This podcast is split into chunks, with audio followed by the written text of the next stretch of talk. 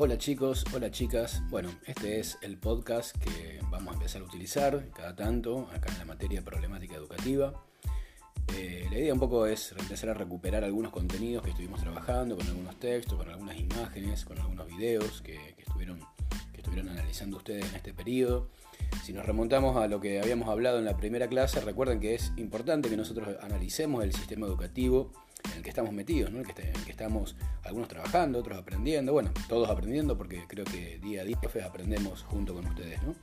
Eh, decíamos que es importante, ¿por qué? Porque en primer lugar es importante también para, analizar en qué, en qué sistema educativo estamos metidos. Segundo, porque algún día de ustedes tendrán hijos, hijas y también es importante que sepan en qué tipo de sistema educativo están, van, van, a, van a introducir a esos niños que vendrán en el futuro. Y también porque laboralmente, algún día, probablemente algunos de ustedes, algunos de ustedes eh, tendrán, tendrán como, como, meta también llegar a, ser docentes, probablemente, independientemente de que estudien diversas carreras, siempre la, docencia es una, es una alternativa laboral interesante.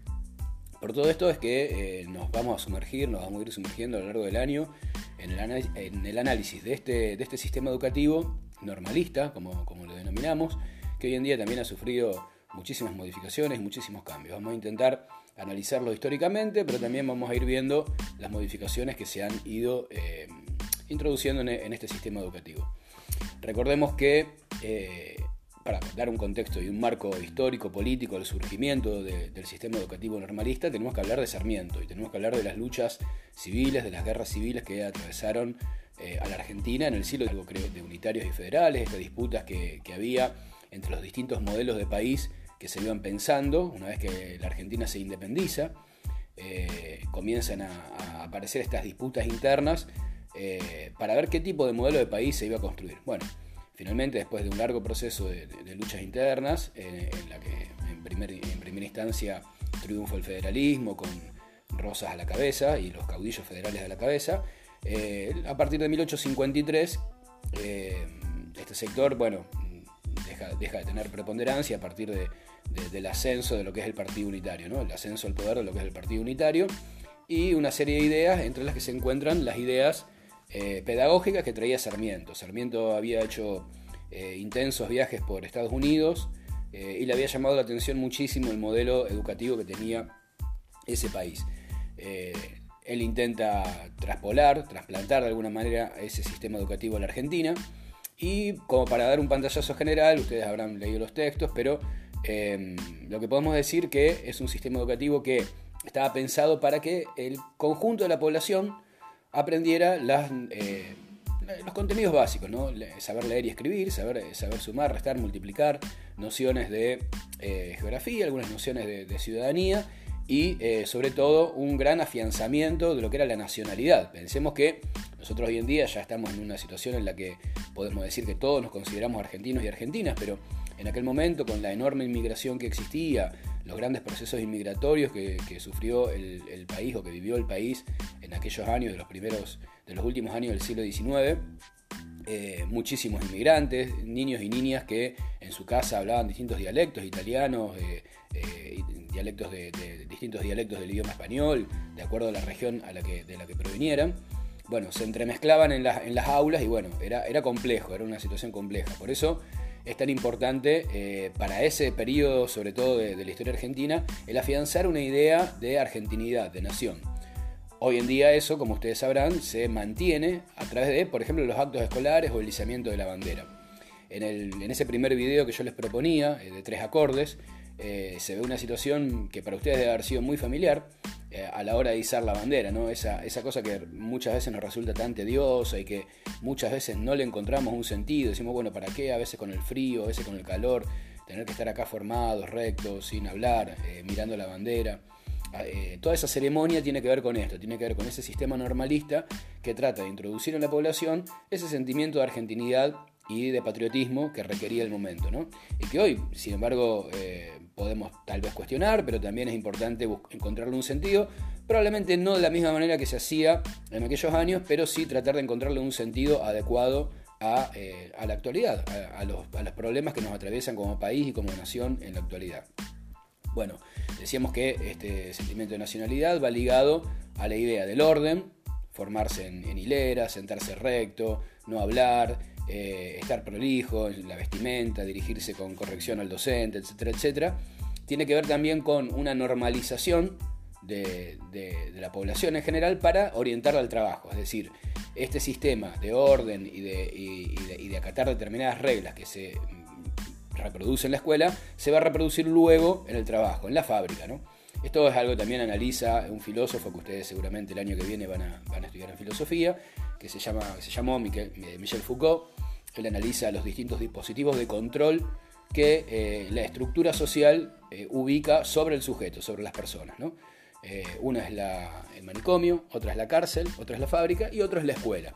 Es decir, la escuela es como que va eh, formando o, formateando de alguna manera al sujeto para que luego pueda ser funcional a esa estructura de trabajo y producción. Quien no cumple con esos requisitos terminará o en la cárcel o en el manicomio. Eh, pero volviendo al tema escolar, em, otra de las cuestiones importantes que tenemos que tener en cuenta y que vimos, por ejemplo, en esas viñetas, en esos dibujitos que yo les mostré, les mostré de, este personaje Frato, que es eh, construido, que es, ideado por Francesco Tonucci, que es un pedagogo italiano. Fíjense cómo aparece esta cuestión de que el centro de la educación, en una de las viñetas aparece el docente analizando, entre comillas, a los distintos alumnos que va teniendo y dice, bueno, Juan es aburrido, el otro es, muy eh, irrespetuoso, el otro hace lío, el otro es estudioso, este es así, este es así. Y finalmente se encuentra con que uno de los alumnos eh, es aplicado, es el, mejor alumno y es justamente el que se parece a él, a, esa docente, ¿no? a ella. En este caso, ¿qué es lo que ocurre? Tenemos un modelo educativo normalista que pone el eje, que pone el acento en la figura del docente. Es decir, los alumnos y alumnas lo que tienen que hacer es parecerse al docente repetir lo que el docente repite en clase, opinar de la misma manera que, opina el docente. Bueno, hoy sabemos que los nuevos paradigmas de la educación, las nuevas ideas con las que muchos profesores y profesores intentamos dar clases van en un sentido contrario. ¿no? La idea es poner más el acento en lo que ustedes piensen, en lo que ustedes sienten, en lo que ustedes creen, para poder trabajar a partir de ahí. Es decir, poner, ubicar el, centro del, del, hecho educativo comienza a ser cada vez más el alumno y no el docente, como proponía el sistema normalista. Esto hoy van a ver ustedes que hoy en día a veces ocurre, a veces no, a veces es más fácil lograrlo, a veces no. Algunos profes eh, son más proclives a trabajar de esa manera, algunos otros profes son más chapados a la antigua e intentan reproducir ese modelo normalista donde el docente es eh, el centro de todo. Pero bueno, estamos en un momento de cambio, en un momento de transición. Eh, no sabemos cómo será el sistema educativo de los, de los años y los siglos que vendrán, pero estamos en este, en este momento y tenemos que tratar de hacerlo lo mejor posible si seguimos avanzando en, lo que, en los textos que, les propuse para leer, van a encontrarse con ese, con, ese relato en el cual esa maestra Rosa del Río intenta imponer eh, a sus alumnos y alumnas uno de los conceptos clave del normalismo del siglo XIX y del principio del siglo XX, que era el higienismo. ¿no? Esta cuestión de mantener la higiene por cuestiones de salud. Hoy, hoy en día con esta pandemia creo que, recobra muchísima actualidad esta, este, esta corriente, ¿no? el higienismo, el, tratar de, mantener ciertas, ciertas normas de higiene. Pero también ella lo hacía, digamos, si bien lo hacía con, la mejor de las buenas intenciones, eh, está claro que lo, llevaba adelante, digamos, con una, de una manera muy estricta, ¿no? prácticamente obligando a los niños y a las niñas a eh, llevar las trenzas las chicas, llevar el pelo corto para que no tuvieran los piojos los chicos y bueno, de esa manera mantener la higiene. ¿no? Han tenido ustedes reflexiones interesantes en todos los, en todos las actividades que yo les he propuesto, realmente han surgido cosas interesantes. Lamentablemente esta situación de pandemia nos impide ese intercambio más cara a cara que se da en el aula, eh, esas charlas que suelen tomar eh, vuelos muy interesantes, pero eh, tengamos paciencia, seguramente en los meses siguientes todo se irá recobrando esa normalidad eh, que hemos perdido la iremos recobrando, tal vez no de la misma manera, pero vamos a tener sin dudas eh, alternativas para poder eh, seguir debatiendo estos temas y otros más interesantes. Pero bueno, en, resumen, esto es un, he intentado hacer un repaso de lo que estuvimos trabajando estos, estos días, estas semanas, así que la propuesta es que reflexionen en torno a esto y la semana que viene continuaremos con, con alguna otra actividad.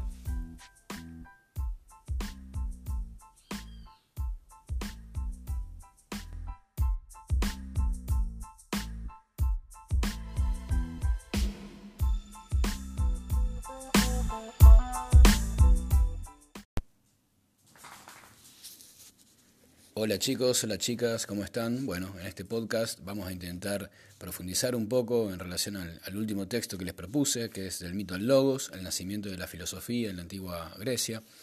Eh, como ustedes recordarán, estuvimos trabajando bastante lo que tiene que ver con el pensamiento mítico, esa forma de explicar el mundo que tenía que ver eh, con descubrir la, realidad del mundo social y del mundo natural a través de los dioses, a través de los mitos, de relatos que, un representante jerarquizado dentro de la sociedad narraba y que de esa manera eh, brindaba cohesión a, un grupo social. ¿no?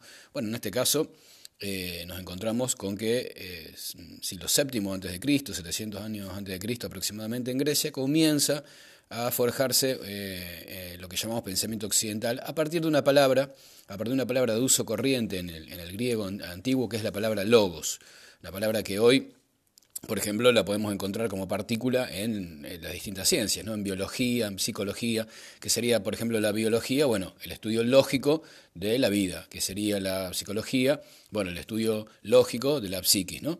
Eh, van a ver que en cada una de las ciencias, en la mayoría de las ciencias, aparece esta partícula eh, que tiene que ver con el logos, ¿no? en la palabra.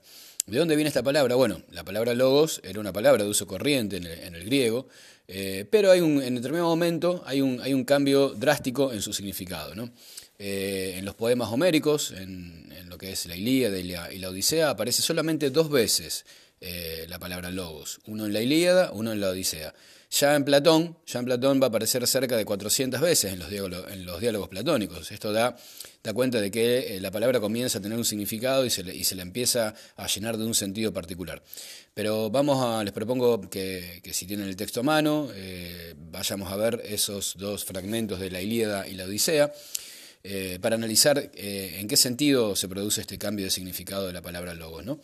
Eh, si leemos, vamos a decir que, bueno, mientras que los eh, aqueos y los troyanos luchaban alrededor de la muralla, lejos de las finas naves, Patroclo, por su parte, permanecía en la barraca del fiel Euripilo y lo consolaba con su relato, con sus relatos sería con sus logos, mientras que le procuraba medicamentos para curarlo de sus profundos dolores. Acá la que aparece como relato, eh, el significado posterior también va a ser relato, pero en este caso se trata de un relato que Em, Patroclo eh, le, proporcionaba a su amigo para tratar de consolarlo, es decir, mientras eh, Euripilo estaba herido, probablemente muy gravemente herido, eh, su amigo trataba de decirle palabras que le, llevaran un poco de aliento, un poco de, paz a, su dolor, mientras le aplicaba la, medicina. ¿no? De alguna manera estaba tratando de quitarle esa sensación esa sensación fea que tenía por, estar herido. ¿no?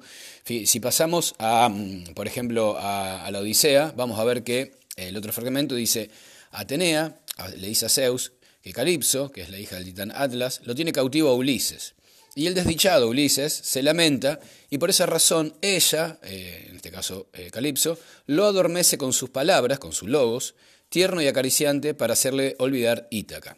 ¿Qué significa esto? Bueno, eh, Ulises era este, este héroe que, transitaba por, Grecia eh, y que se había ido de Ítaca, su ciudad natal, donde estaba esperándolo su mujer.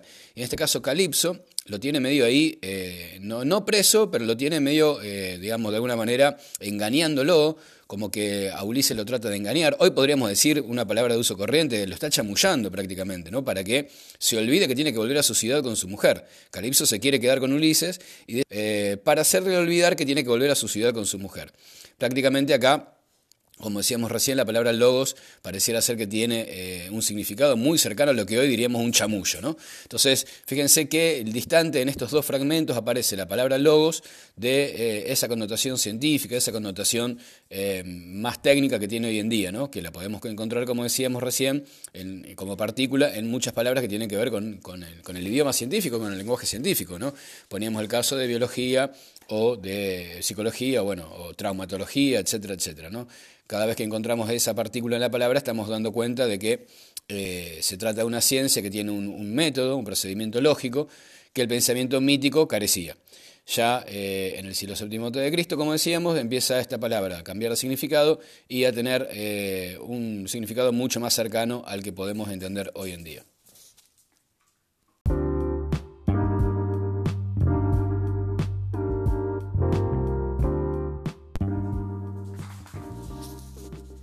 Hola chicos, hola chicas, ¿cómo están? Bueno, en este podcast vamos a intentar profundizar un poco en relación al, último texto que les propuse, que es el mito del logos, el nacimiento de la filosofía en la antigua Grecia.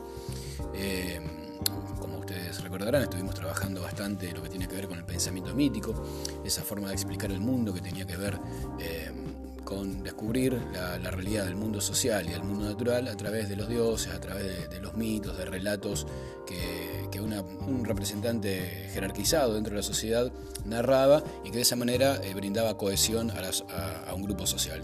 Bueno, en este caso eh, nos encontramos con que eh, siglo VII antes de Cristo, 700 años antes de Cristo aproximadamente en Grecia, comienza a forjarse que llamamos pensamiento occidental, a partir de una palabra, a partir de una palabra de uso corriente en el, griego antiguo, que es la palabra logos, la palabra que hoy por ejemplo, la podemos encontrar como partícula en, las distintas ciencias, ¿no? en biología, en psicología, que sería, por ejemplo, la biología, bueno, el estudio lógico de la vida, que sería la psicología, bueno, el estudio lógico de la psiquis, ¿no?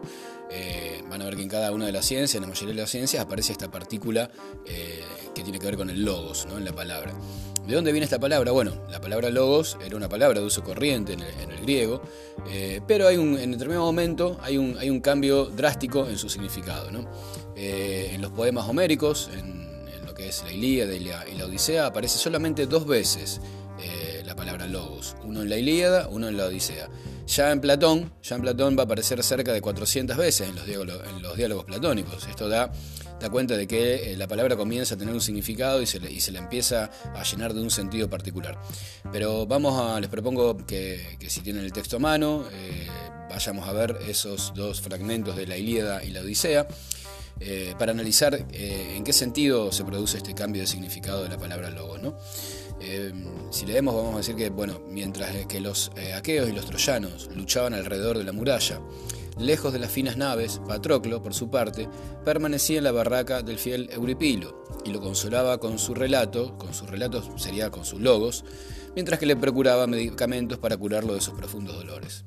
Acá la que aparece como relato, eh, el, significado posterior también va a ser relato, pero en este caso se trata de un relato que Patroclo eh, le, proporcionaba a su amigo para tratar de consolarlo, es decir, mientras eh, Euripilo estaba herido, probablemente muy gravemente herido, eh, su amigo trataba de decirle palabras que le, llevaran un poco de aliento, un poco de, paz a, su dolor, mientras le aplicaba la, medicina. ¿no? De alguna manera estaba tratando de quitarle esa sensación esa sensación fea que tenía por, estar herido. ¿no?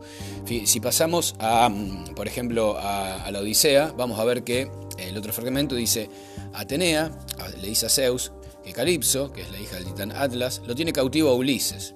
Y el desdichado Ulises se lamenta y por esa razón ella, eh, en este caso eh, Calipso, lo adormece con sus palabras, con sus logos, tierno y acariciante para hacerle olvidar Ítaca. ¿Qué significa esto? Bueno, eh, Ulises era este héroe que, transitaba por, Grecia eh, y que se había ido de Ítaca, su ciudad natal, donde estaba esperándolo su mujer. En este caso, Calipso lo tiene medio ahí, eh, no, preso, pero lo tiene medio, eh, digamos, de alguna manera engañándolo, como que a Ulises lo trata de engañar. Hoy podríamos decir una palabra de uso corriente, lo está chamullando prácticamente, ¿no? Para que se olvide que tiene que volver a su ciudad con su mujer. Calipso se quiere quedar con Ulises y para hacerle olvidar que tiene que volver a su ciudad con su mujer. Prácticamente acá como decíamos recién, la palabra logos pareciera ser que tiene eh, un significado muy cercano a lo que hoy diríamos un chamullo. ¿no? Entonces, fíjense que el distante en estos dos fragmentos aparece la palabra logos de eh, esa connotación científica, esa connotación eh, más técnica que tiene hoy en día, ¿no? que la podemos encontrar, como decíamos recién, como partícula en muchas palabras que tienen que ver con, el, idioma científico, con el lenguaje científico. ¿no? Poníamos el caso de biología o de psicología, bueno, o traumatología, etcétera, etcétera. ¿no? Cada vez que encontramos esa partícula en la palabra estamos dando cuenta de que eh, se trata de una ciencia que tiene un, método, un procedimiento lógico, que el pensamiento mítico carecía. Ya eh, en el siglo VII de Cristo, como decíamos, empieza esta palabra a cambiar de significado y a tener eh, un significado mucho más cercano al que podemos entender hoy en día.